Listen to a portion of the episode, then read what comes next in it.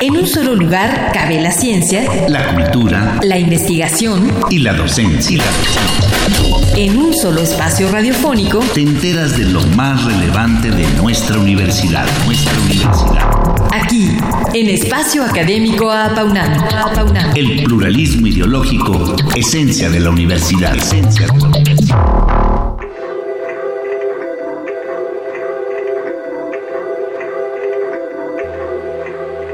El estrés postraumático se presenta luego de vivir o ver eventos traumáticos como la guerra, el abuso físico o el haber estado expuesto a las consecuencias de algún desastre natural fuerte, como los terremotos que tuvimos recientemente en nuestro país. Este síndrome hace que la persona afectada se sienta estresada, ansiosa y con temor luego de haber pasado el peligro. Además, viene acompañado de varios síntomas como recuerdos y experiencias de forma involuntaria y repetitiva del acontecimiento o incapacidad para conciliar el sueño. También presenta otros indicios como miedo intenso y evasión del lugar donde se experimentó el acontecimiento traumático. Por eso es importante saber cómo detectarlo para poderlo tratar.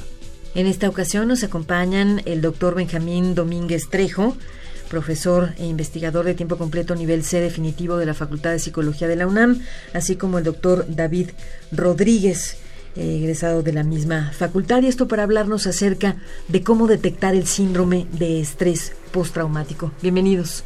Bienvenidos, muchas gracias por estar. Muchas gracias, por la invitación. Gracias.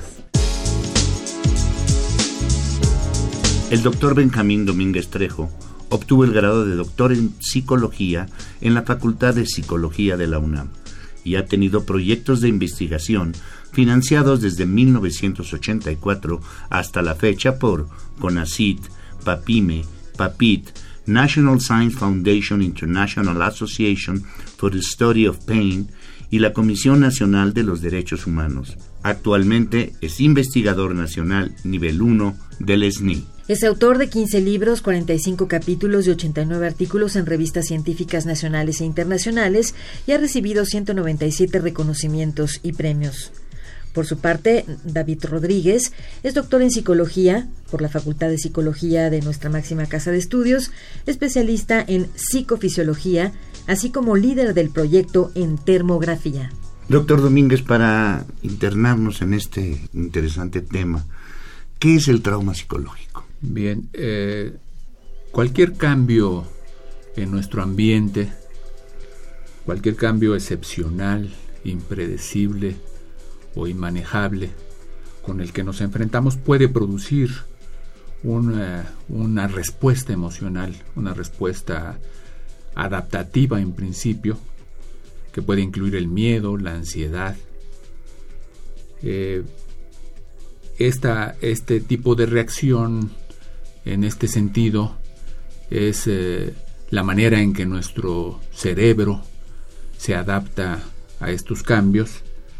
Y eh, en la investigación psicológica inicialmente Sigmund Freud pensaba que las personas que sufrían el, impacto de traumas tenían algún tipo de debilidad, algún tipo de fragilidad eh, ahora sabemos que en realidad cualquiera de nosotros, eh, eh, la estimación es que de un 20 a 30% de nosotros, ante una situación excepcional, podemos resultar afectados emocionalmente.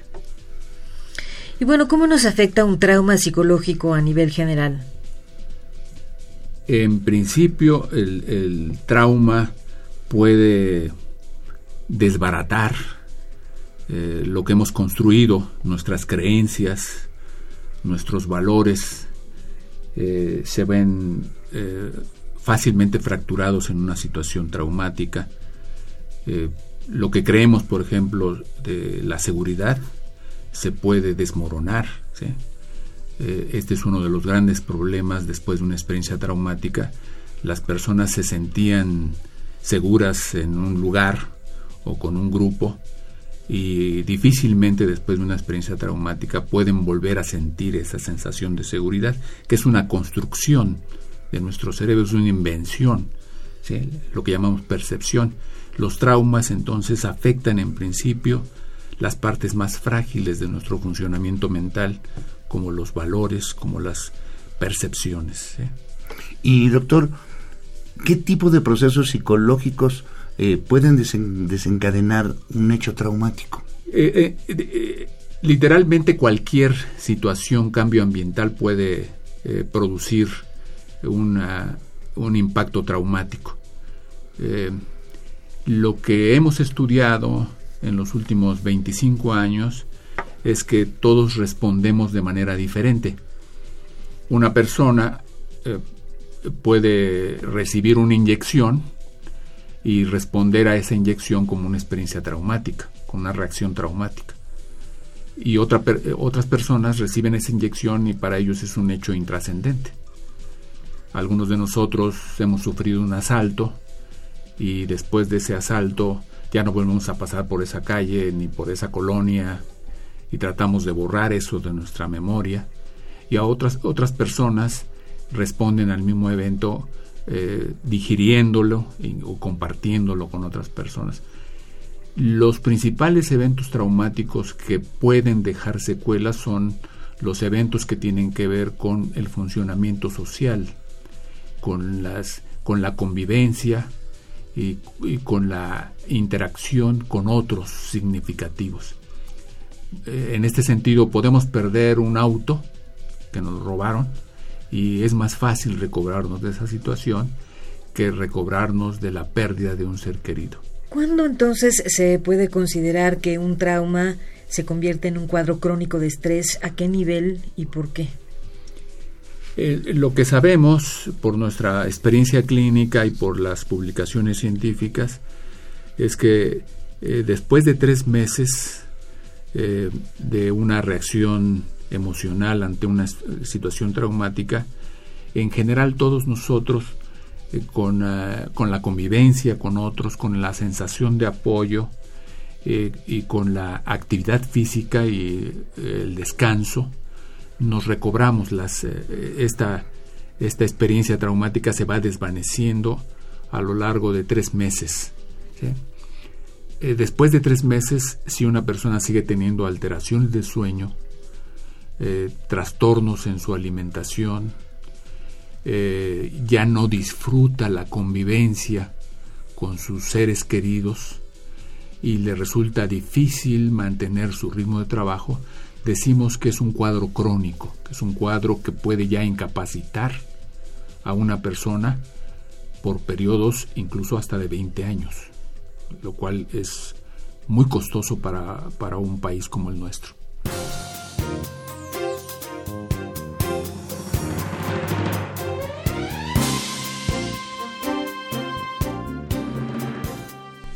Estamos en entrevista con el doctor Benjamín Domínguez Trejo y el doctor David Rodríguez acerca de lo que son los síndromes de estrés postraumáticos.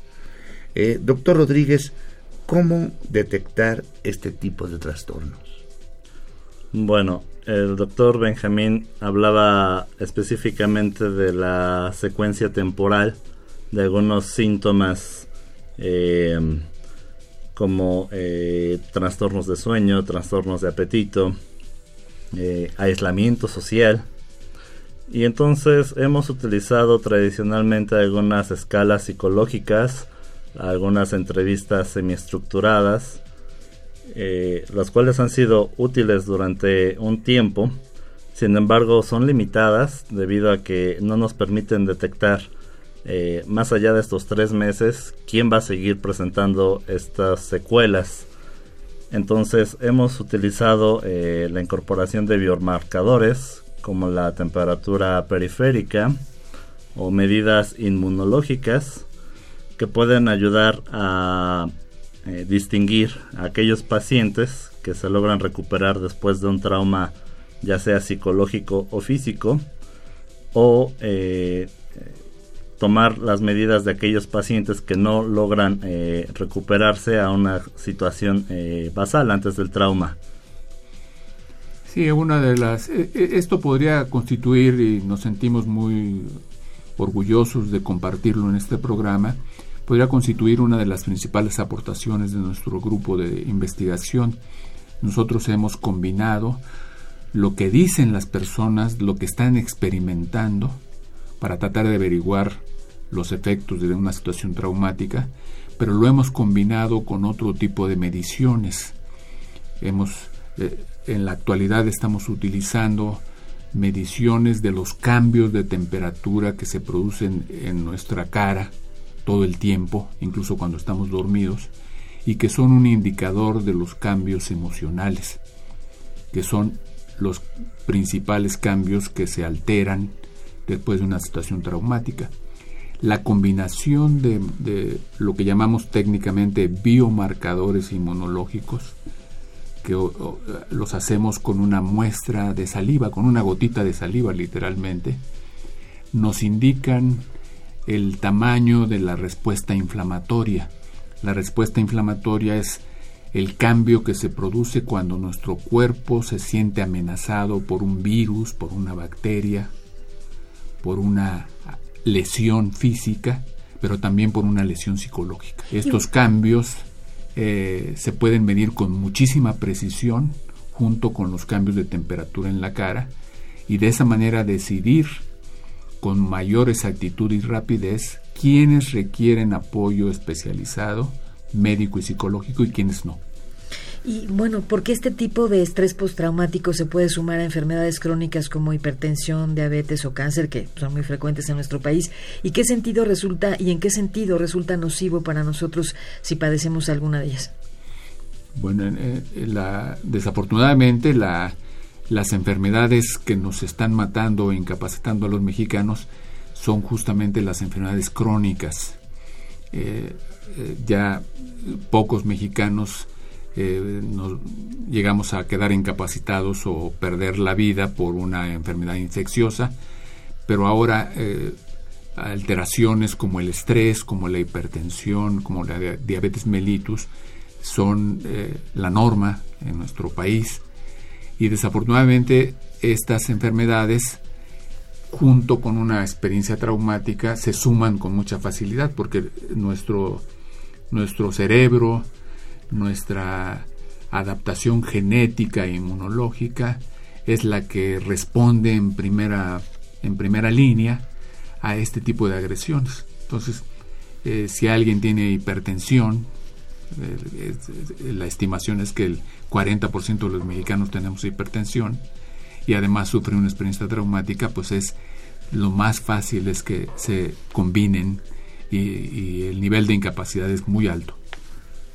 Doctor Rodríguez, eh, ¿a dónde pueden acudir los radioescuchas que necesiten más información o atención para este tipo de casos?